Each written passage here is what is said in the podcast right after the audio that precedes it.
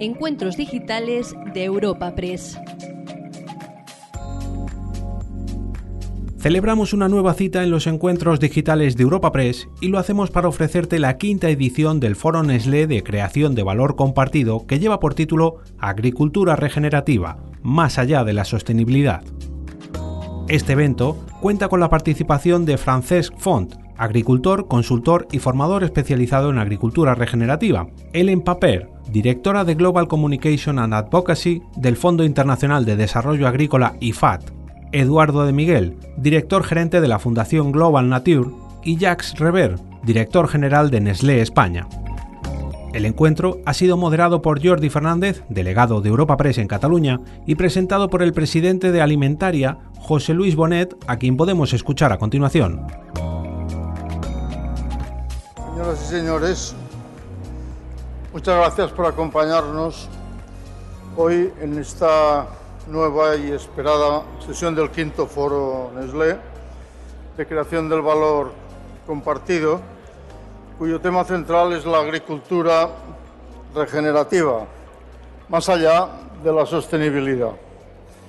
La industria de alimentación y bebidas afronta un momento muy especial, ya que los pasos que ahora demos decidirá, sin, marcará sin ninguna duda el rumbo de sus próximos años. Por eso, el sector, el sector en pleno se ha volcado en el impulso de las palancas estratégicas como la sostenibilidad o la innovación, para que éstas sean quienes motiven el cambio hacia un sector más eficiente, más competitivo, responsable y con futuro. Como saben, nuestra industria ha reforzado su compromiso con los Objetivos de Desarrollo Sostenible de las Naciones Unidas, dada su capacidad para impactar positivamente en cada uno de ellos. El sector tiene una enorme vinculación con el medio ambiente del que transforma el 70% de las materias primas. Por ello, estamos convencidos de que una gestión sostenible y compatible con la creación de riqueza es la mejor ventaja de futuro para la competitividad de las empresas alimentarias. Entre otras acciones e iniciativas, la industria lleva años incorporando en sus procesos múltiples iniciativas para la economía circular, como la lucha contra el cambio climático, la gestión del agua, la mitigación de emisiones de gases de efecto invernadero, la reutilización y reciclado de los envases. En este foro de creación de valor compartido se dará cuenta de todo ello y del papel cambiante de las empresas en el seno de la sociedad para potenciar y acelerar el desarrollo sostenible a través de la agricultura regenerativa.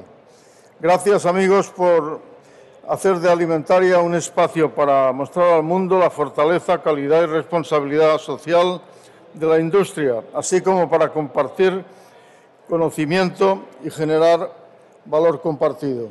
Muchas gracias.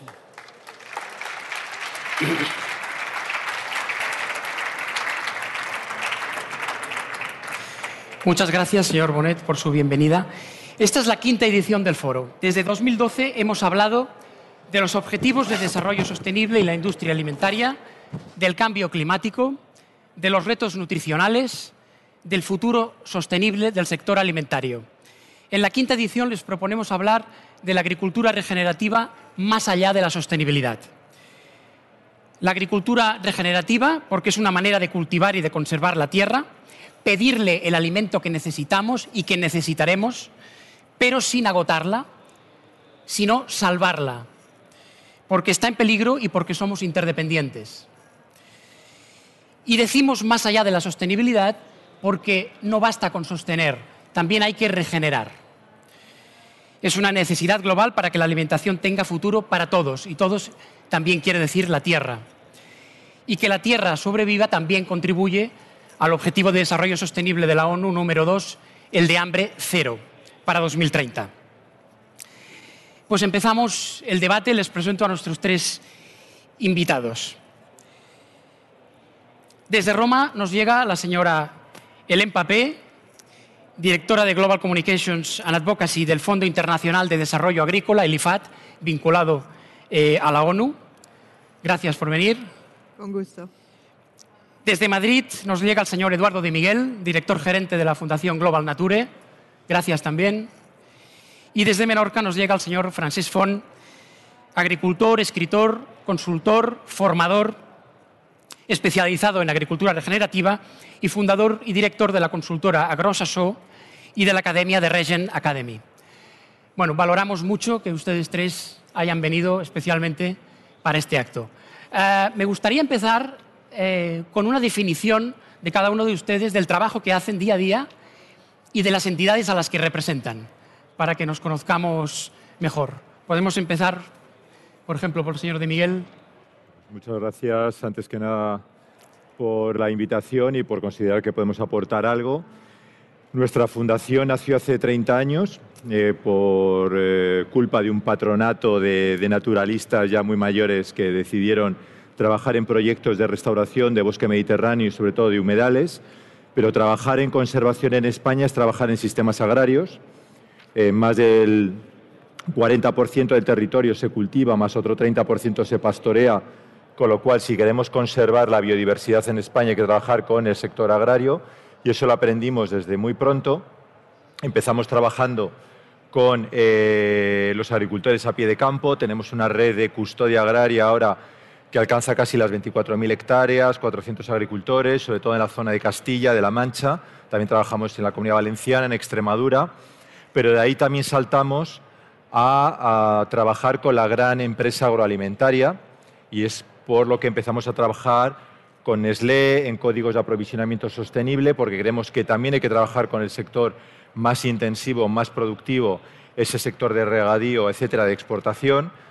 Trabajamos, por ejemplo, con Borges, trabajamos con bodegas entre canales Domecq, es decir, con un montón también de, de empresas agroalimentarias en las que establecemos desde códigos de aprovisionamiento sostenible, pasando por planes de acción pro biodiversidad, conjuntamente también con, con, otras organizaciones hermanas a nivel europeo.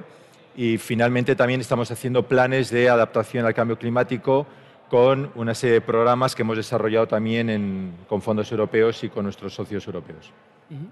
Muy bien. Señora Papé, el IFAT. Bueno, entonces, eh, eh, un gusto estar aquí con ustedes. Yo eh, dirijo la comunicación y abogacía del eh, Fondo Internacional de Desarrollo Agrícola, que es una agencia especializada en las Naciones Unidas, que es un híbrido, ¿no? Es un poco una agencia aparte, porque tanto es una agencia que se dedica al desarrollo tan de, de las Naciones Unidas y tanto es un fondo internacional. Eh, pero yo llegué ahí con una carrera bastante larga en el campo eh, y trabajando en ámbitos, eh, en zonas rurales y ámbitos de guerra y de conflicto. A raíz de toda esa experiencia me doy cuenta de la importancia del involucramiento y la conexión entre las zonas rurales, la agricultura, la, la comida y paz y seguridad. Y ahí, eh, dentro del, del, Fondo Internacional de Desarrollo Agrícola, que se dedica a eh, financiar los pequeños agrícolas que nutren un tercer parte del planeta, eh, nos damos cuenta que no se puede mirar solamente eh, así como solamente en tema agrícola, pero creo que realmente hace parte de una red fundamental que, que, finalmente conecta hasta la paz y seguridad del mundo. Uh -huh. El señor Francis Font. Buen día. Buen día. Muchas gracias. Un placer. Si me hubieran dicho hace cinco años que estaría aquí Alimentaria hablando de agricultura regenerativa, realmente no, no me lo creo. Bueno, yo vengo de la agricultura convencional, soy agricultor de novena generación, o sea que hemos vivido casi toda la vida en la agricultura convencional hasta que hace ya unos cuantos años descubrimos la agricultura regenerativa y ahora, a partir de aplicarla, pues nos dedicamos con mi consultoría, Cano Asesor, a ayudar a otras empresas a transicionar hacia la agricultura regenerativa. Estamos trabajando en Europa, en el norte de África, cada vez más empresas, cada vez más agricultores, muchas hectáreas ya. Y hemos creado recientemente una academia especializada en agricultura regenerativa con la que en solo tres meses ya hemos formado a cientos de personas de Sudamérica, de, de Europa. Estamos, hemos formado equipos de grandes empresas, PepsiCo, Familia Torres, o sea que estamos cada vez trabajando más, lo que significa que cada vez se habla más de la agricultura regenerativa. Uh -huh. Muy bien, pues una vez presentados, nos quedamos con usted, que es agricultor. Eh, valdría la pena empezar por una definición eh, todo lo extensa que usted considere de agricultura regenerativa. ¿Cómo podemos eh, definirla? Y cómo podemos también distinguirla de otros conceptos que todos hemos oído, agricultura sostenible, agroecología, agricultura de precisión, agricultura orgánica, permacultura.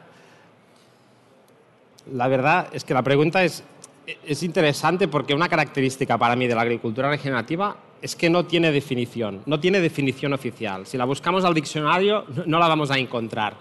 Y eso hace justamente que cada autor, cada organización la defina a su manera. Pero lo que sí tiene definición oficial es la palabra regenerar, que significa mejorar, dejar algo mejor de lo que estaba, restaurarlo. Por lo tanto, la agricultura regenerativa se basa en mejorar con cada acción que hacemos el suelo, que el suelo es el sustento de los agricultores, y hacerlo de una forma, digamos, resiliente, circular. De nada me sirve mejorar el suelo añadiendo mucha energía o, añadiendo mucho dinero, porque si se termina la energía o el dinero, dejo de regenerar. Y estos patrones circulares los encontramos en la naturaleza. Por lo tanto, para mí agricultura regenerativa es mejorar el suelo con cada acción que hacemos, imitando los patrones de la naturaleza, que son al final las reglas de nuestro juego. ¿Y esto cómo se hace? Ah, ¿Qué técnicas implican o qué prácticas implican? Como la intención es regenerar, lo primero es dejar de degenerar, que no es lo más fácil, pero es necesario.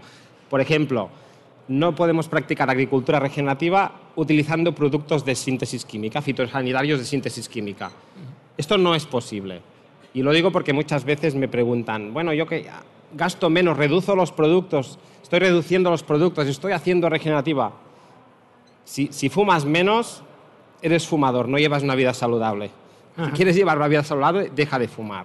Por lo tanto, debemos dejar ya de una vez los productos fitosanitarios de síntesis química que, agradece, que agraden, que perjudican el suelo. Otra característica, dejar de labrar o al menos hacerlo lo menos posible, porque labrar también es una estrategia que, aunque la hemos hecho toda la vida, es una estrategia degenerativa. Porque, por ejemplo, cuando labramos provocamos erosión, que es pérdida de suelo. Y cada cinco años, por poner un ejemplo, perdemos un centímetro de suelo fértil en nuestras tierras, en toda Europa. O sea que el mundo, el planeta se está desertizando. Esto es un, problema muy grande. Por lo tanto, debemos dejar de utilizar productos químicos, debemos minimizar la labranza. Y debemos ser productivos, ser sostenibles. Ser regenerativo es también ganarte la vida con esto, porque si no, no tiene sentido, si no, no es resiliente. Y para ganarnos la vida sin labrar y sin química, pues lo que hacemos es activar la naturaleza, es activar lo que llamamos los servicios ecosistémicos, que no es más que potenciar la biodiversidad. Y aquí otra gran característica. Cada año en nuestro planeta perdemos 55.000 especies en un año. Es, mucho, es una pasada.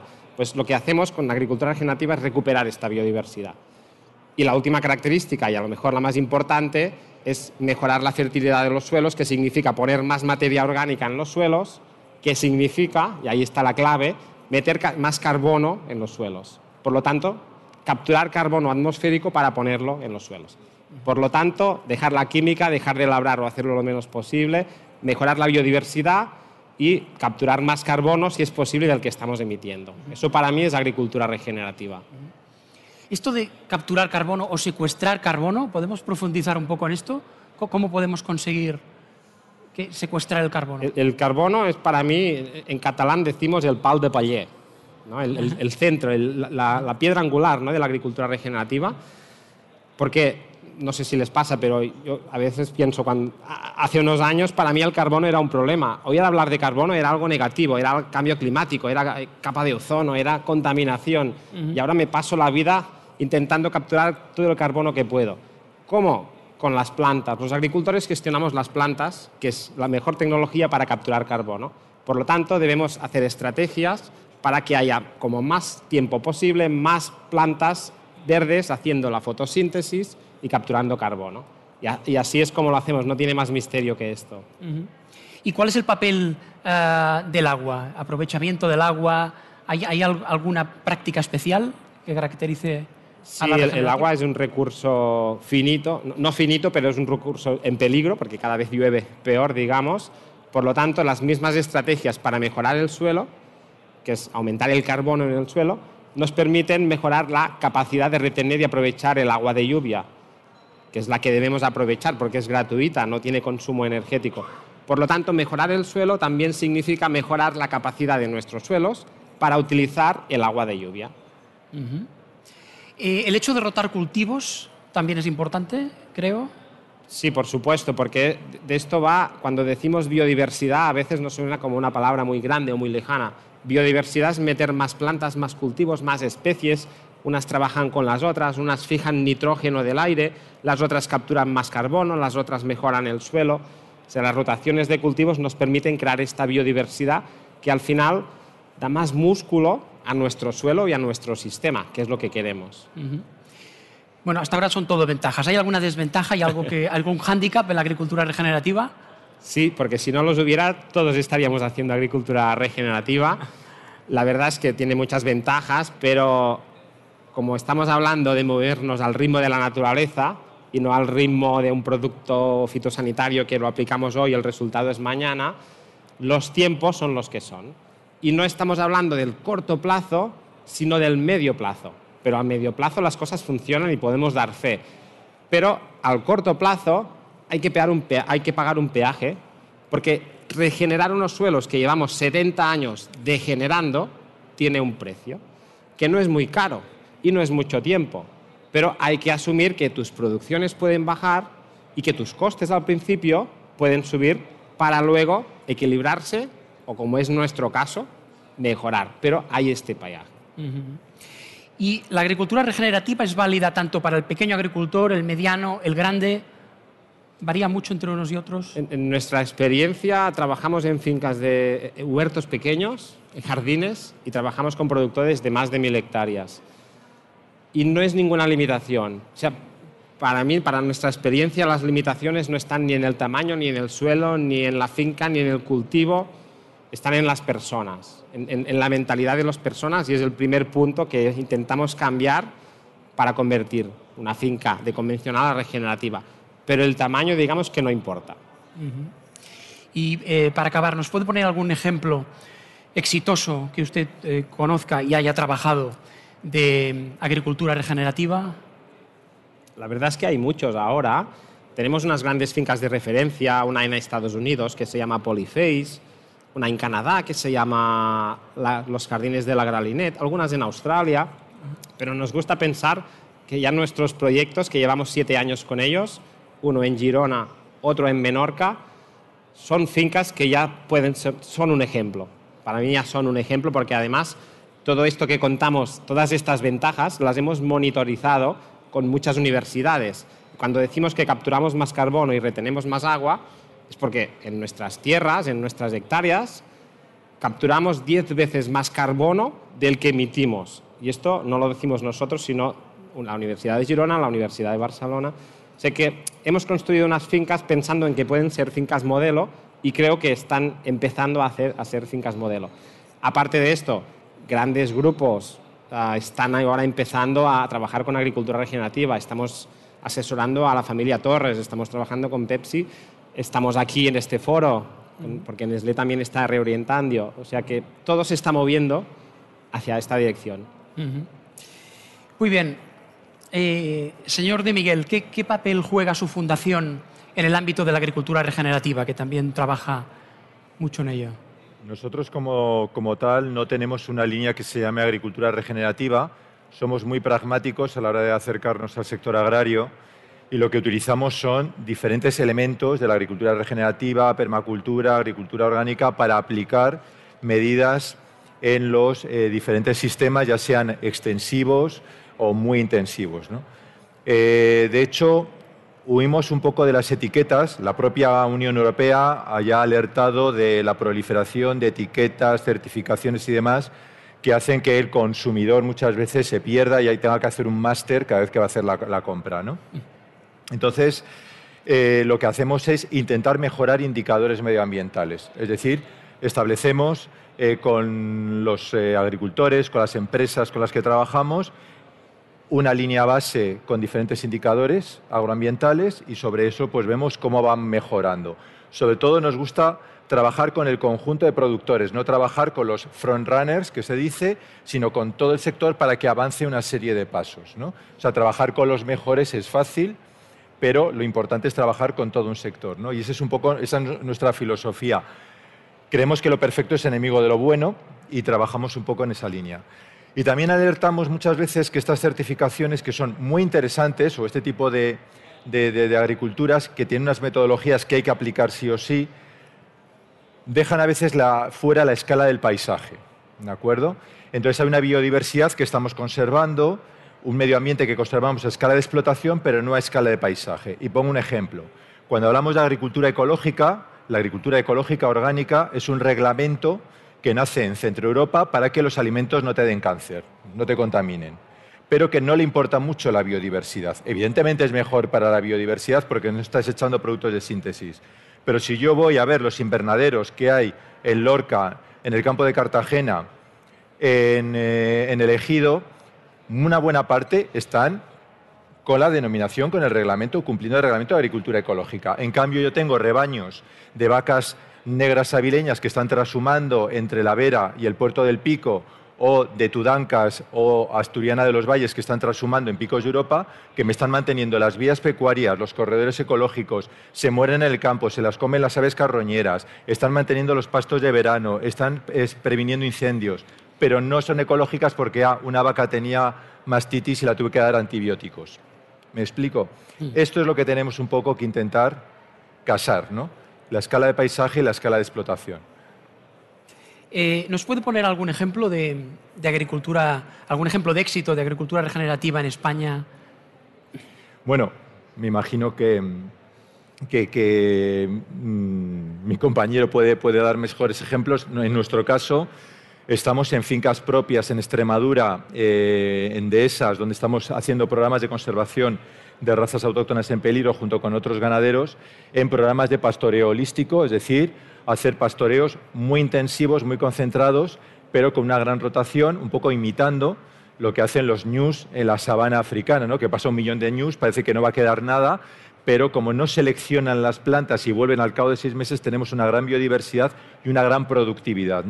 Esto lo que estamos intentando es eh, recuperar en lo que es la dehesa extremeña, la dehesa del suroeste español, donde se han perdido pastos majadales y materia orgánica en los suelos porque se ha perdido la práctica de la transhumancia de esos movimientos tradicionales.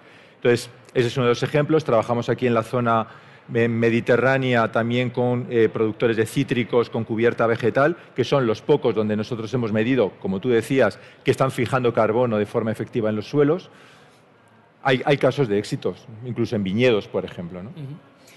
¿Y usted en España qué nivel de conocimiento ve en el agricultor sobre agricultura regenerativa? Nulo, muy poco, eh, muy poco interés y sobre todo hemos perdido una cosa fundamental que existía, y lo siento, no soy políticamente correcto, en la época de Franco, en la época de la República y en la época de Alfonso XIII, que se llaman los servicios de extensión agraria, que ahora en plena democracia hemos perdido y ahora la extensión agraria la hacen las grandes empresas eh, que suministran insumos a los agricultores. Entonces creemos que los agricultores están en manos precisamente de estas empresas con unos intereses muy determinados. ¿Y qué nivel de conocimiento ven el resto de agentes implicados, que no son agricultores, distribuidores, em, empresas, consumidor final, por qué no? Pues a ver, yo soy ingeniero agrónomo. A mí me ha, tocado hasta hace muy poco intentar convencer a antiguos catedráticos míos y profesores. Es decir, si en las escuelas de agronomía todavía no se lo creen, mal vamos. Entonces, eh, bueno, eh, yo creo que, en este momento hay un déficit muy grande. Hay una serie de tópicos, ¿vale? De los que has hablado tú también, eh, sobre que, bueno, pues no es una agricultura rentable, no hay futuro. Yo creo que tenemos todo el futuro, dada la situación actual, la coyuntura, tenemos todo el futuro y todavía no se entiende ni siquiera desde, la, desde, la, ciencia y desde las universidades. Alguna pregunta nos está llegando ya sobre el nivel de estudios, después si nos da tiempo podemos profundizar. Eh, recordamos a la gente que también nos ve en streaming y a todo el público que las preguntas se pueden canalizar por el mail preguntaseventos@europapress.es. Preguntaseventos@europapress acabado en dos es.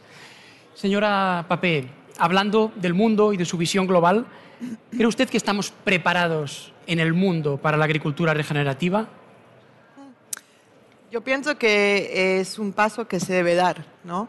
Que estemos preparados o no, no estemos preparados en la coyuntura actual en los choques que, están surgiendo hoy en día. Lo que estamos mirando frente del cambio climático, que finalmente ahora llegó eh, a la cima como en, la agenda mundial como eh, eh, el challenge más importante en cual tenemos todos que afrontarnos no se puede dejar la agricultura y el tema de la agricultura generativa atrás. Estamos hablando no solamente de sostenibilidad, pero como se dice aquí, más allá de la sostenibilidad. Em, es importante que, sin lugar eh, a duda, la, agricultura generativa, la que cuida finalmente eh, de los suelos, que evita el uso de fertilizantes químicos, em, que replanta bosques, que promueve uso sostenible de los recursos eh, agroforestales, em, es un elemento clave, pero se necesita mucho más educación y se necesita pensarlo dentro de un sistema que se tiene que generar. ¿no? Estábamos hablando de, la necesidad de generar el suelo, ¿no? de regenerar el suelo y que eso demora tiempo, toma mucho tiempo. Pero no es solamente regenerar el suelo, sino regenerar nuestras prácticas como humanidad a nivel global. No se puede mirar como un hecho de, de un silo. La sostenibilidad debe ser no solo ambiental, sino social. Debemos fomentar la resiliencia de la población rural, por ejemplo, especialmente los pequeños agricultores, eh, para que puedan resistir eh, los embates no solo del cambio climático, sino de los shocks económicos, sociales, como el que ha supuesto la pandemia. Em, la pandemia del COVID ha tenido un gran impacto en todo el mundo y ha, reavivido ese debate de, sobre cómo garantizar alimentos sanos, nutritivos a todas las personas de forma sostenible. Y es decir, sin perjudicar la naturaleza y el medio ambiente. Tenemos que pensar de manera circular la manera finalmente que producimos nuestros alimentos, eso tiene que ver no solamente con la salud de mm, nosotros como humanidad, pero la salud del medio ambiente, la salud del planeta. Si no logramos a cambiar, a educar y a cambiar nuestras prácticas a ese nivel, pues no vamos a salir adelante. Y finalmente, em, esos objetivos de desarrollo sostenible ¿ah? que son los 16 objetivos que tenemos que cumplir hasta antes del 2030, son, no, no, se pueden mirar como de, manera separadas. El hambre cero tiene que ver con esta educación. Pero tiene que ver también con los accesos eh, y la posibilidad de cambiar nuestras vidas, cambiar las vidas de los agricultores para que sean sostenibles, para que ellos mismos puedan empezar a cambiar su forma de trabajar la tierra.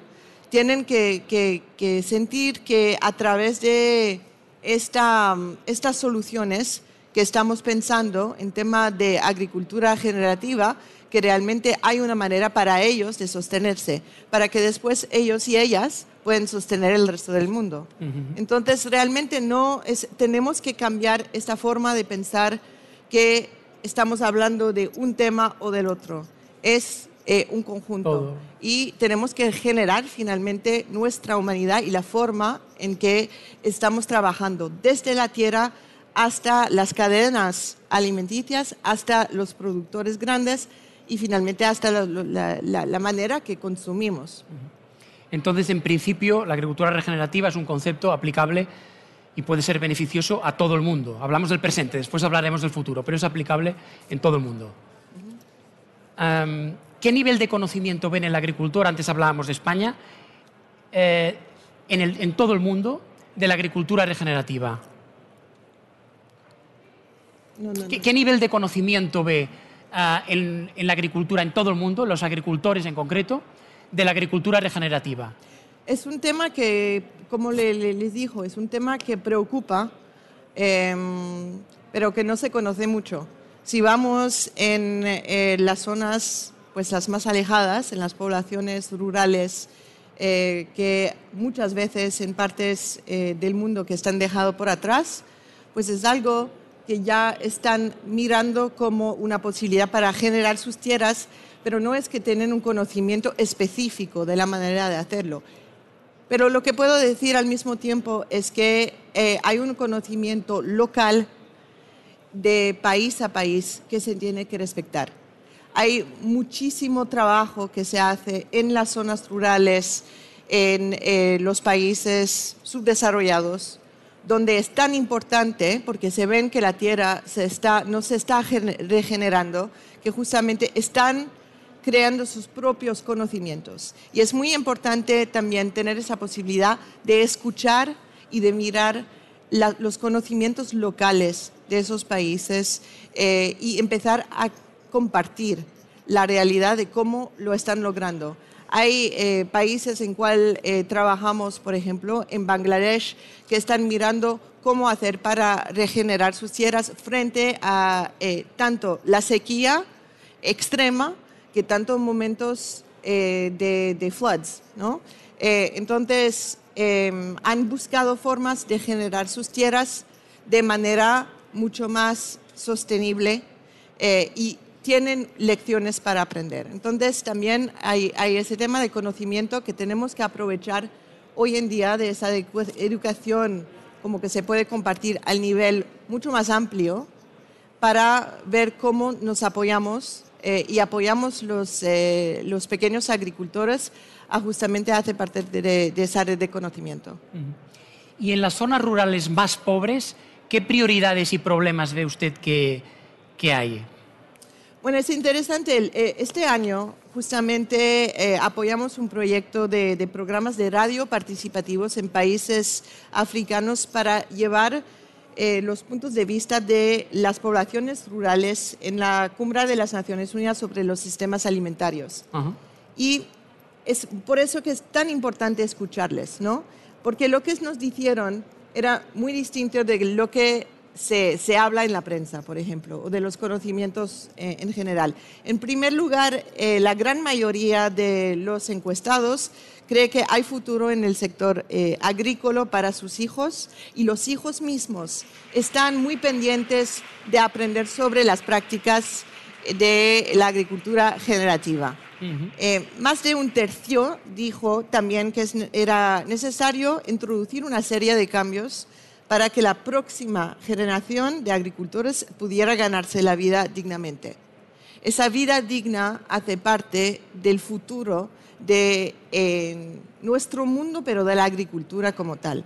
En segundo lugar, el cambio climático eh, afecta cada vez más a los productores, estábamos hablando de eso en pequeña escala, y por ello quieren aumentar su resiliencia.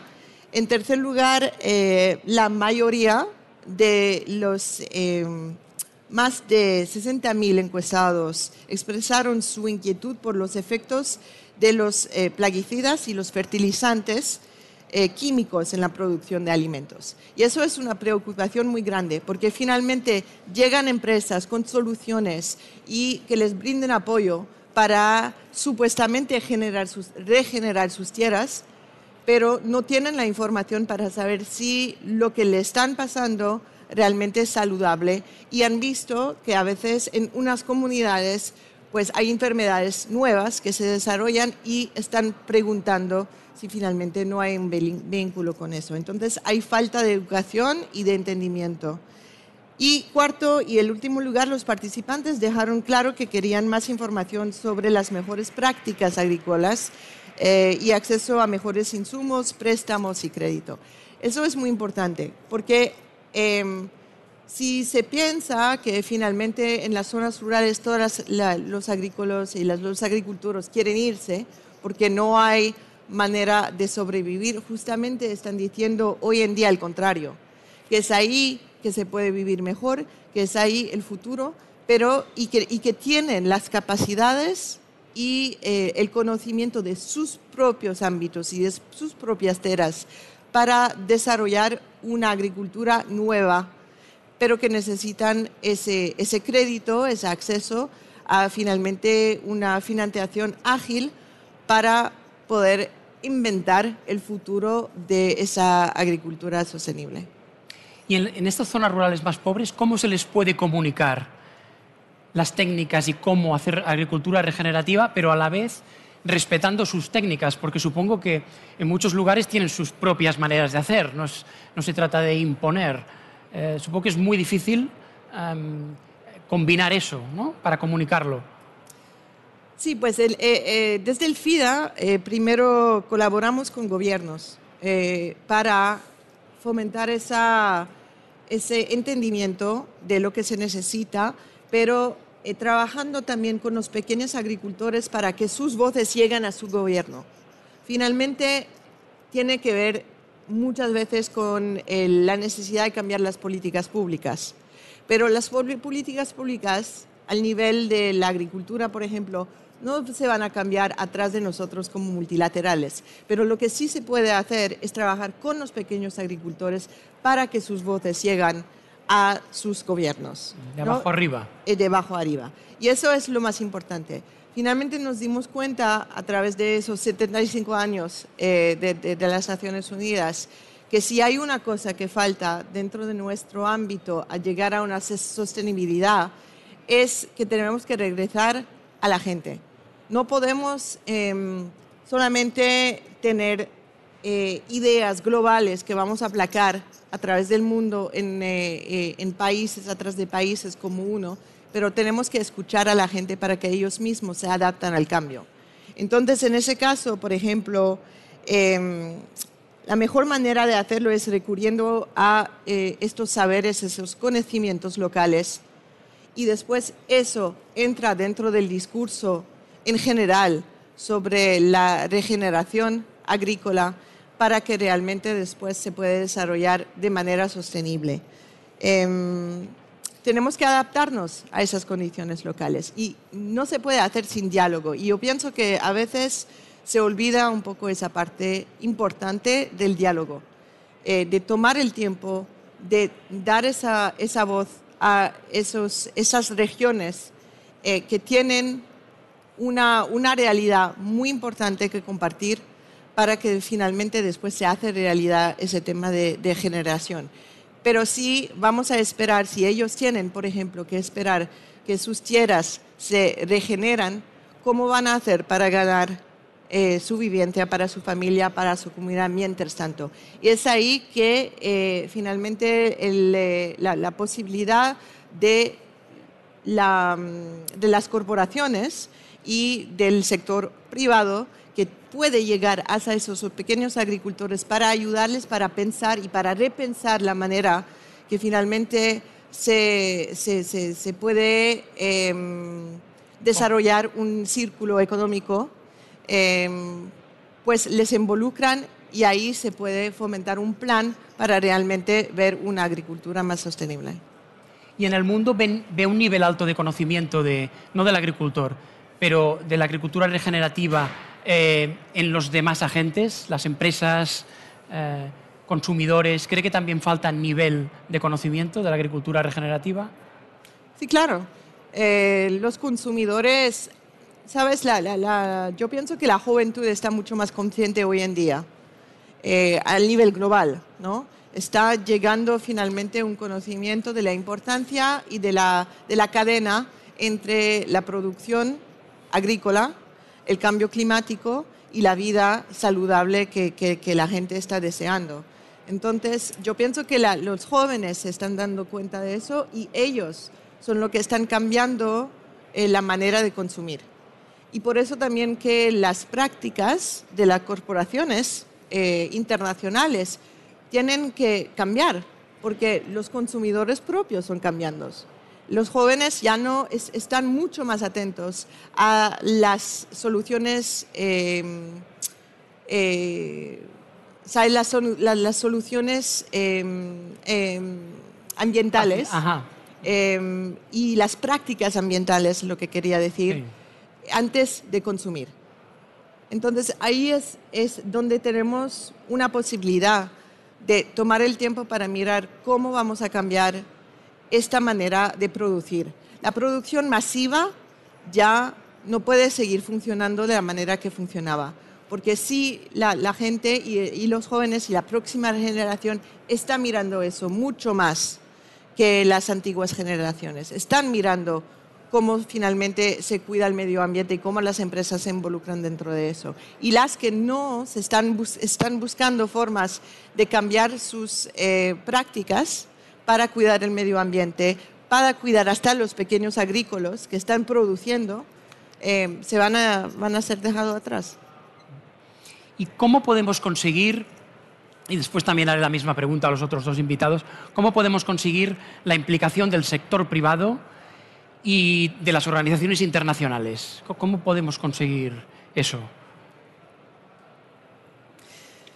Eh, bueno, yo pienso que eh, a, tra a, través de toda la información, todos los debates, todos esos foros que estamos, eh, en cual estamos empezando a decir que ya hay una, una urgencia, pero tenemos también que mirar que eh, no se puede pensar de un lado en los sistemas, los gobiernos, los sistemas multilaterales, las Naciones Unidas, por lo tanto, y del otro lado el sector privado. El sector privado, el sector científico, el sector de, de la tecnología, tiene lo que se necesita para finalmente transformar esos valores, ese conocimiento, eh, en realidad. Por ejemplo, le, le, le, doy un ejemplo muy, muy, muy simple. Eh, antes de, de, llegar al FIDA trabajaba en la zona de, de las Andes, ¿no? en Colombia, Ecuador, Venezuela. Uh -huh. Ahí nos dimos cuenta que había un problema eh, muy importante al nivel de las zonas rurales en tema de, de, de la polución eh, y del cuidado del medio ambiente y el tema del plástico el plástico que está dañando el medio ambiente, la Amazonía, pero también los océanos, etc. Eh, pero si el sector privado no se había, no habíamos trabajado con el sector privado para empezar a crear nuevas soluciones para bajar eh, la producción de plástico, para, por ejemplo, todos los embalajes de alimentos. Eso hace que hay una polución tremenda en los campos los, eh, los, jóvenes que están viviendo en los campos, en las zonas más pobres, les llegan alimentos que son en embalajes que no son sostenibles y no saben cómo deshacerse de eso. Y eso polúa la tierra. Por eso que lo que digo es que tenemos que mirar toda esa cadena. No es solamente el tema de las prácticas agrícolas que se usan para generar la tierra, pero los agrícolas mismos, las familias de los agrícolas, cómo viven, cómo están, eh, tienen la capacidad de adaptarse para tener ellos mismos un ámbito más saludable, unas tierras más saludables dentro de la manera que ellos mismos viven. Entonces logramos con Nestlé y con eh, la Fundación Éxito, por ejemplo, a cambiar esa cadena, a ver cómo se cambia esos empaques de alimentos, pero también cómo se cambia el conocimiento de, la, de las zonas rurales y de, las familias allá para que sepan cómo adaptarse a, esas necesidades de cambio. Haría la misma pregunta a los demás invitados. ¿Cómo, ¿Cómo conseguir la implicación del sector privado, organizaciones internacionales o nacionales? Pueden ser locales y estatales. Señor Fon. Bueno, yo, creo que cada una de, estas, de estos actores tiene su grado de responsabilidad y debemos encontrar la fórmula de, juntarlos todos. Y me gusta pensar que por encima de todos estos actores estamos los consumidores, que somos los que podemos manejar mejor esta situación, creando esta demanda, entendiendo el, el riesgo que estamos corriendo, la necesidad de hacer las cosas de otra manera y premiando con nuestra compra, con nuestra compra diaria, este tipo de acciones. A partir de aquí seguro que se deben crear pactos entre empresas, entre, entre gobiernos, es necesario y seguro que empresas grandes como, como Nestlé, empresas del mundo alimentario, como muchas de las que seguramente están representadas hoy aquí, pues deben tener un grado de responsabilidad importante porque el impacto que pueden generar hacia un lado o hacia el otro es muy grande. Por lo tanto, se debe buscar la forma de conciliar y de, actuar en la misma línea, creando pactos seguramente. Señor de Miguel. lo mismo, es decir, el consumidor cada vez que, que hace una elección de un producto o un servicio está haciendo política, está eligiendo. Y el consumidor está eligiendo y por eso hoy estamos aquí en este foro auspiciado por Nestlé, que es una gran empresa. Entonces, que cambien cuatro agricultores es importante, pero que cambie Nestlé, o que cambie Borges, o que cambie Pascual, con los que estamos trabajando, es fundamental para cambiar todo el sector. Y mi opinión es que el sector privado va muy por delante del sector político, por decirlo así, de la administración. Si yo voy mañana a hablar al ministro de Agricultura, a Planas, y voy a poner nombres y apellidos, o a los consejeros con los que yo trabajo, les digo, oye, quiero un ecoesquema sobre agricultura regenerativa en la próxima PAC y quiero que España lo, defienda, se te pone no, no, no, no, no, no. Pero porque detrás tienen a los sindicatos agrarios. Y para mí el principal problema está a ese nivel. Lo siento mucho y lo digo. Y si esto queda grabado, que quede grabado. Es decir, creo que hoy las organizaciones agrarias no están al nivel para presionar políticamente que está la gran empresa. Hay una transformación en, la empresa, en este momento agroalimentaria, brutal. Tienen muy claro no solamente la importancia del medio ambiente, sino la dependencia estratégica. O sea, no nos olvidemos que el cambio no va a venir por los pajaritos ni por el cambio climático, va a venir porque no va a haber gasoil de aquí a unos meses posiblemente. ¿De acuerdo?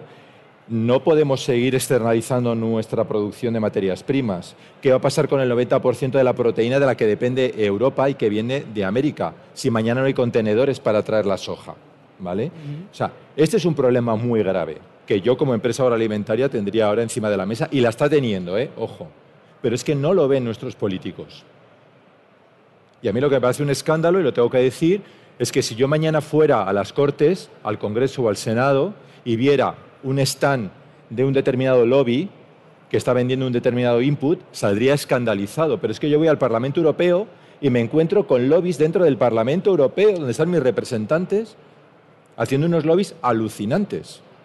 Por eso creo que hay, en este momento, un desfase brutal entre lo que está pidiendo el consumidor, incluso a gran empresa, a lo que nuestros políticos y determinados representantes están, están pidiendo. Entonces se me ocurre preguntar, ¿lo que necesitamos para este tipo de agricultura son más bien pactos locales, estatales o supraestatales? ¿Cuál es la mejor estrategia? Yo creo que el pacto local es fundamental. Nosotros estamos, a partir de crear esta red, por ejemplo, de agricultores, hemos conseguido una medida agroambiental que está pagando 208 euros a agricultores de secano, que a su vez están vendiendo legumbre ecológica diferenciada en base a la biodiversidad en Alemania, con lo cual han triplicado sus ingresos en secano, en un secano muy malo de Castilla-La Mancha. Pero han sido ellos uniéndose los que han conseguido presionar. Pero esto no es lo que ocurre siempre. Entonces creo que falta una organización seria, ¿vale? De un sector de base sensibilizado para hacer presión en la Comisión Europea y a nivel nacional. Hasta ahora la presión viene por parte de unos líderes eh, agrarios que están absolutamente desconectados de la realidad y hacia dónde va la alimentación y el futuro de la agricultura. Bueno, de esta me matan, pero bueno, me da igual. está bien, está bien. ¿Alguien más quiere añadir algo?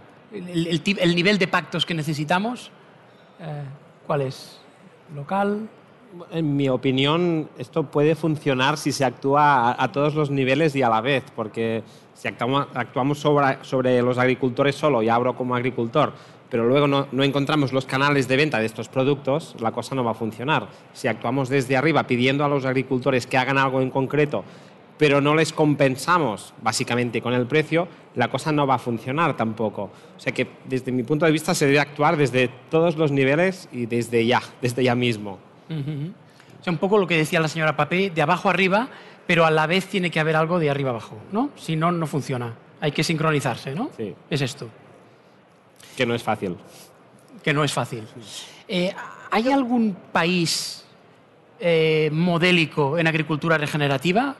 ¿Algún país del mundo o alguna región del mundo que podamos destacar, que esté avanzada? Bajo mi experiencia, ah, suelen estar más avanzados, no solo en agricultura regenerativa, sino en todos los cambios que han pasado en la agricultura. Los países, hablo por ejemplo de países como Australia, que conozco personalmente, como Estados Unidos, donde, donde primero no hay subvenciones, que de alguna manera empujan a la realidad, y en segundo lugar, y en el caso de la regenerativa es más claro, los, como, es un, como son países con no mucha historia, digamos, los agricultores tampoco llevan una mochila muy cargada de prejuicios y están más abiertos a los nuevos cambios. En mi experiencia, los países donde se ha avanzado más rápido son, por ejemplo, estos dos países. ¿Algún ejemplo? Yo pienso que los países que han adaptado eh, hoy en día una forma eh, más eh, avanzada de, de, de, vivir, en cual ya están, por ejemplo, cambiando eh, las horas laborales para dar a sus poblaciones el tiempo de hacer esos cambios, es un ejemplo que se tiene que mirar. Es un ejemplo del futuro, porque se nos hemos dado cuenta que finalmente todos esos cambios, estamos hablando de una cadena, ¿no? Estamos hablando de la cadena de cómo a cada nivel, que sea corporativo, que sea del sector público, que sea de nosotros como, como consumidores, tenemos que cambiar nuestra manera de vivir, ¿no? de manera realmente práctica. Y eso se puede hacer si hay un cambio al nivel global de la manera en que tenemos el tiempo de vivir para hacer las cosas mejor. Pero entonces eh, hay países que están ya mostrando el camino, ¿no? Em, pero también tenemos que pensar en los que están quedándose un poco atrás, ¿no? Hay, hay países en los que eh, hasta un tercio de los alimentos hasta hoy eh, se pierda por mal maneja, por ejemplo, eh, post cosecha, si regresamos un poco al tema de, agricultura. Y eso debe cambiar. debe cambiar con la colaboración de todos. Y los sistemas alimentarios son tan complejos que, que no basta con la acción de un solo actor. Entonces, no, yo pienso que para la, pregunta que estaba diciendo, si a cuál nivel ¿no? de pacto se necesita, finalmente lo que, lo que sí se necesita es un pacto a cada nivel. No se puede hacer un pacto en un solo nivel o un solo país, pero finalmente los, eh, es una cadena, como lo está diciendo eh, nuestra colega. Pero requiere una financiación y una voluntad eh, política para que las poblaciones rurales y las poblaciones en zonas urbanas y los consumidores acceden a los insumos necesarios, los mercados necesarios, los servicios financieros, la tecnología, finalmente la información, como lo estábamos diciendo, para adaptarse a ese cambio eh, climático. Eh, hay soluciones, ¿no? Eh, lo están, por ejemplo, en, en, el grupo intergubernamental de expertos sobre el cambio climático y el nuevo reporte que acaba de salir se destacan soluciones de cómo hacer que eh, se, finalmente se disminuye ese, esa, esa, responsabilidad que se ve, se disminuye ese gap que se ve entre el consumidor y las políticas públicas. Pero ya ahora es el momento de actuar. No es solamente el momento de hacer abogacía y decir que hay un cambio necesario, en, eh, la, conferencia del clima, la COP26, por la primera vez nos dimos cuenta con los gobiernos que llegamos a la mesa que no era una pregunta de si teníamos que cambiar nuestra forma de vivir, nuestras formas de adaptarse a esos cambios climáticos. Ya no era una pregunta, ya no era una pregunta de la importancia de empezar a financiar de manera sostenible la agricultura pero la próxima, la, cosa era cómo. Entonces, ojalá que en los años que vienen finalmente pasamos de el hecho que se nos damos cuenta de la urgencia a finalmente buscar las formas de actuar de verdad. ¿Y cuál, eh, eh, dirijo la pregunta a los tres, cuál debe ser el papel de las administraciones públicas? ¿Financiar la palabra mágica subvención? Eh, guiar, enseñar, procurar mm, ser pedagógicos, todo, todo a la vez? Yo, aparte de todo eso, que es como muy evidente, me gustaría que el que contamine pague. O sea, hay un principio europeo que el que contamina paga que no se cumple. Entonces, cuando la agricultura no regenerativa pagara eh, lo que estamos pagando todos, a lo mejor no es tan barata. ¿Me explico? Y la regenerativa sería más competitiva. Pongo ejemplos. Es decir, en Cataluña tenemos el 40% de los acuíferos contaminados por eh, nitratos.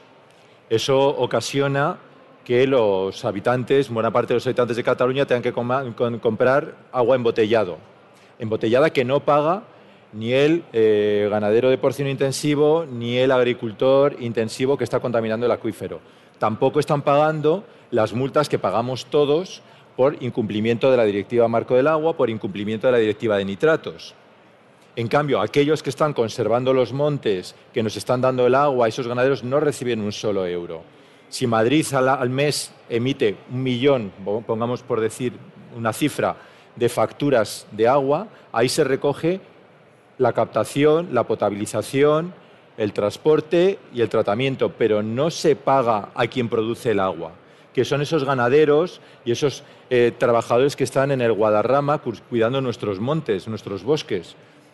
Si recibieran un millón, una peseta por factura, sería un millón, de, perdón, una peseta, un euro, sería un millón de euros al mes solamente para gestionar los montes del Guadarrama financiando a aquellos ganaderos que hacen bien las cosas. Es decir, no se pagan los servicios ecosistémicos que generan los buenos y estamos todos cubriendo los gastos de los malos, por decirlo de alguna forma. Entonces, eso es lo que tiene que cambiar. Ese tipo de fiscalidad y ese tipo de contabilidad. Antes de pasar a las preguntas de los, eh, del público y acabar, me gustaría, me gustaría, señora Papé, que nos hablara del papel de los jóvenes. Antes ha empezado a hablar un poco del papel de los jóvenes en, las tierras de todo el mundo. ¿Hasta qué punto es cierto eso de que los jóvenes mm, se quieren ir del campo? Y también que nos hablara de, algo que usted ha estudiado mucho, el papel de la mujer en el campo, en algunas zonas rurales, en las cuales em, ellas se han convertido en protagonistas, pero legalmente me temo que no, no lo llegan a ser. ¿Nos podía hablar de los jóvenes y de las mujeres en esos lugares? Sí, claro. Mira, hemos hablado un poco de los jóvenes al inicio, que había esa, esa idea que los jóvenes todos quieren irse a las zonas rurales, que no es cierto, ¿no?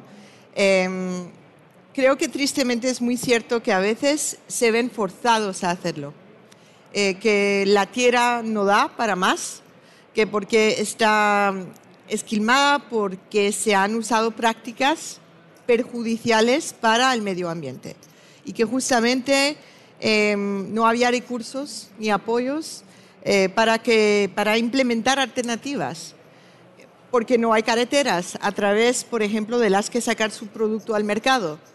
Em, en nuestro planeta hoy en día hay 1.200.000 millones de jóvenes y gobiernos de todas partes, de todo el mundo, enfrentan ese desafío de brindar a los jóvenes empleo decentes, oportunidades eh, que protejan su futuro. Y en las zonas rurales donde viven unos 600 millones de jóvenes, pues los desafíos son especialmente complejos. Em, debido a los factores que limitan el acceso a la tierra, como hemos hablado, los recursos naturales, la financiación, las tecnologías, los conocimientos, la información, la educación, a los jóvenes les resulta dificilísimo ahora contribuir a la economía rural. Y a pesar de eso, estamos mirando un cambio porque realmente es lo que quieren hacer. Están buscando formas de tener un impacto dentro de esas tierras. Desde el FIDA, justamente estamos cambiando y, mirando, eh, no cambiando, pero mirando cómo hacemos para acercarnos al final de esa población de, de juventud. Entendemos que invertir en los jóvenes en esas zonas rurales es fundamental para lograr un crecimiento económico, rural dinámico. Em, los posibles beneficios de las inversiones en los jóvenes hoy en día son ilimitados y términos de, seguridad alimentaria, reducción de la pobreza, generación de empleo y paz y estabilidad. Y eso es, es fundamental, que el tema de paz y estabilidad realmente está eh, de mano a mano en la manera que decidimos hoy en día al nivel regional, nacional, internacional, de empezar a mirar cómo vamos a apoyar a los jóvenes. En el Sahel, por ejemplo, donde he pasado mucho, muchísimo tiempo, eh, los jóvenes que vivían en zonas rurales, que miraban que no tenían manera de, dar sostenibilidad a sus familias, pues se hacían contratar por grupos armados em, ilegales o los nuevos grupos multilaterales terrorísticos justamente porque no tenían otra solución. No es que querían entrar en esos grupos. Lo hemos visto en el Sahel, lo vi, lo veo todos los días en Malí, cómo se están finalmente formando esos nuevos conflictos, pero lo acabamos de ver también eh, en Colombia y Venezuela. Entonces, eh, si no hay para los jóvenes manera de sostenerse con sus tierras, en sus tierras, eh, en las zonas rurales donde la mayor viven, entonces ahí pues es mucho más fácil para ser contratados por, eh, eh, eh, los grupos ilegales. Eso es el tema de los jóvenes. El tema de las mujeres pues es muy involucrado también, porque las mujeres representan casi la mitad de la, de la mano de obra agrícola en el mundo y a pesar de ello poseen menos de 15% de las tierras de sus cultivos lo cual tiene importantes consecuencias para la estabilidad de sus ingresos, la seguridad alimentaria, sus demás derechos en el seno de sus comunidades y eh, repercute incluso a su capacidad para adaptarse al cambio climático. Y los derechos de eh, las mujeres a las tierras son importantísimas porque eh, ellas eh, brindan a las mujeres la posibilidad de mejorar sus medios de vida. Estamos hablando de algo mucho más allá que el simple derecho de acceso a la tierra. Implica poder comprarla, venderla, elegir cómo cultivar, ocuparse de los cultivos, obtener financiación eh, para emprender negocios, todo ello en las mismas eh, condiciones que los hombres. Lo que estamos mirando, y especialmente en esos años de la pandemia, es que las mujeres quedaron cultivando sus tierras. Y los hombres se fueron a las ciudades. Y las mujeres se quedaron a ser las cultivadoras, las agrícolas principales de sus tierras y también cuidando a sus hijos y a sus hijas. Y le vemos con eh, situación de máxima vulnerabilidad. Ahí tenemos que alzar nuestra voz, porque eso cambiará solamente si cambian las políticas públicas. Y igual que lo que hemos dicho a través de toda esa conferencia, es que finalmente no podemos mirar eso como solamente un hecho del tema de propiedad de la tierra o de, la consecuencia sobre la, producción agrícola. También tenemos que mirar que esas mujeres, cuando si obtengan el derecho de ser propietarias de tus tierras, tienen mucho más eh, posibilidad de salir adelante como mujeres, pero también bajar las tasas de violencia de género porque finalmente si no tienen esos derechos, no tienen acceso, no tienen los mismos derechos de los hombres, son mucho más vulnerables a la violencia de género que ha crecido de manera espantosa, especialmente a través de la pandemia, o sea que lo estamos hablando mucho más también. Entonces, realmente tenemos que mirar que los jóvenes y las mujeres tenemos que invertir en ellos para que eh, ese tema de la agricultura productiva finalmente sea una realidad global. Muy bien. Eh, nos da tiempo a hacer una pregunta de las que hemos recibido. Queremos acabar puntuales. Eh, por ejemplo, el señor Albert Concepción, director del Foro Industria y Energía, nos pregunta, ¿qué papel va a jugar la gestión energética en el desarrollo de una agricultura sostenible? ¿Qué ventajas tiene para la gestión energética la agricultura regenerativa? Eh, les pido una respuesta en un minuto, señor Fon, por ejemplo. Bueno, la agricultura regenerativa es menos dependiente de los combustibles fósiles, esto de entrada, porque potenciamos la naturaleza, consumimos menos petróleo, consumimos, no consumimos productos de síntesis química que dependen directamente del petróleo, dependemos menos del precio del petróleo, lo cual es una ventaja clarísima para los agricultores porque rompemos este círculo vicioso de dependencia. Por lo tanto, bueno, creo que es un buen sistema para, para, para, para, ir hacia un futuro en el que los precios energéticos cada vez eran más caros. y en el que habrá problemas de abastecimiento de, petróleo, de gasóleo, de, de, lo que sea. Por lo tanto, y en mi experiencia personal, en nuestra finca, pues es tal cual decimos, dependemos mucho menos de los combustibles fósiles.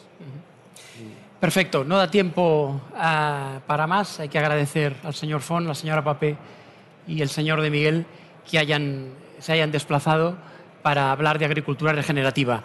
Las últimas palabras de, este acto queremos que sean del director general de Nestlé España, Jacques Rever, que clausurará el acto cuando quiera. Y gracias. Bueno, buenos días a todos. Gracias para participar en este quinto foro de Nestlé de creación de valor compartido. Muchísimas gracias, Jordi. Gracias a todos los ponentes.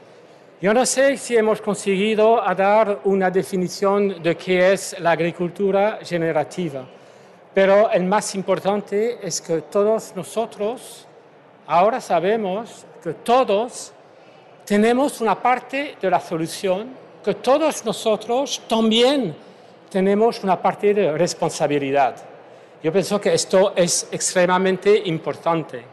Estoy aquí no solo con el representante de, de Nestlé, pero estoy aquí también como padre de cuatro hijos, dos hijas, dos hijos, entre 18 años y 27 años. Todos vosotros podéis imaginar los debates que tenemos en casa durante la comida. Los debates cuando tu hija o tu hijo te pide tu padre, como responsable de una gran empresa, ¿qué haces tú para proteger mi futuro, para proteger la planeta para, para mí y para mis hijos en el futuro? Bueno, son momentos muy duros. Hay momentos duros en mi trabajo, pero este momento son mucho más duros. Te toca el corazón, te toca tu responsabilidad. Es por eso que yo pienso que es súper importante este tipo de, de momento se habla de cómo es difícil de cambiar las cosas, pero necesitamos de cambiar las cosas. Como eh, hemos dicho aquí, ahora es el momento de actuar. Es el momento de actuar ya. Es por eso que yo no voy a hacer un discurso muy largo. Primero, mi castellano no me lo permite, pero también porque hay, que continuar esta discusión, hay que trabajar juntos. Hoy eh, em, eh, el el tema, nos ha querido de tratar el tema de la agricultura regenerativa, porque pensamos que es una de las soluciones para cuidar, para restaurar, para renovar el planeta. Es una de las soluciones para los retos del medio ambiente, pero también para la responsabilidad, la necesidad que tenemos de alimentar en pocos años, en pocas décadas, 9 mil millones de consumidores eh, de una manera sostenible y saludable. Es un reto increíble. la verdad es que en Nestlé somos conscientes de la urgencia que hay, somos conscientes, conscientes de la necesidad, somos conscientes también de nuestra responsabilidad y queríamos formar parte de la solución. Es por eso que hace un par de meses, en septiembre de 2021, el año, el año pasado, hemos comunicado nuestra, nuestro compromiso de eh, avanzar hacia un sistema alimentario regenerativo, un sistema que ayuda para proteger, para restaurar, para renovar el medio ambiente. Un sistema que ayuda para eh, eh, favorecer el, bienestar de las poblaciones eh, agrícolas, que ayude, un sistema que ayude a mejorar los medios de vida de los agricultores. Es por eso que hemos empezado a trabajar hace muchos, muchos años, pero ahora trabajamos con casi 500.000 agricultores, con 1.500, 150.000, perdona, eh, proveedores, para encontrar soluciones, para compartir lo que sabemos, para eh, trabajar juntos. Hemos anunciado también que en cinco años vamos a invertir más de 3 mil millones de francos suizos, de los cuales 1.200 millones para la agricultura regenerativa. Tenemos tres pilares muy importantes. Un pilar es que es eh, el uso de la ciencia, de las tecnologías de, eh, vanguardia. Eh, también es la formación a los agricultores de, de las mejores prácticas disponibles. También vamos a invertir dinero apoyando los agricultores en inversión en, en dinero y también para, como se dice, para facilitar los préstamos para los agricultores y al final eh, vamos a eh, pagar primas para las materias eh, primas producidas con técnicas de agricultura generativa. Es un compromiso, parece mucho, pero es poco. Es poco porque adelante tenemos un desafío enorme. Y todos nosotros, incluso nosotros, a Nestlé, somos una empresa grande, pero somos muy humildes.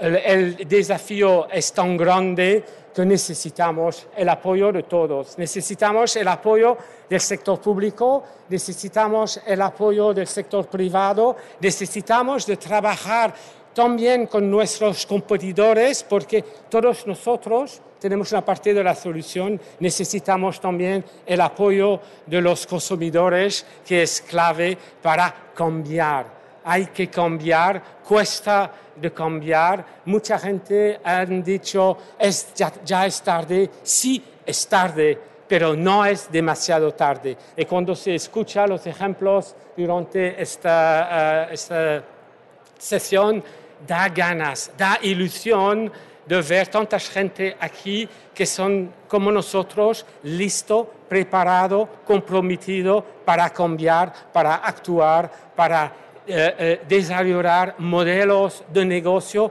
diferentes, modelos de negocio que permite de proteger, de renovar el planeta, pero también de cambiar todo el, sistema económico para un sistema que sea mucho, muchísimo más sostenible para el futuro de no solo mis hijas y mis hijos, pero para todas las generaciones futuras que eh, es nuestra responsabilidad. Hemos recibido un planeta en una situación mucho mejor de que eh, la que está hoy. Es ahora que necesitamos empezar a cambiar las cosas y a actuar. Muchísimas gracias a todos y nos vemos en el campo, nos vemos en las fábricas, nos vemos para encontrar soluciones y para trabajar todos juntos. Muchísimas gracias. Despedimos esta edición de los encuentros digitales de Europa Press invitando a todos nuestros oyentes a descubrir el resto de episodios de este podcast, así como los del resto de programas de nuestra red a través de europapress.es barra podcast. Recuerda que todos ellos están disponibles en las principales plataformas de podcasting.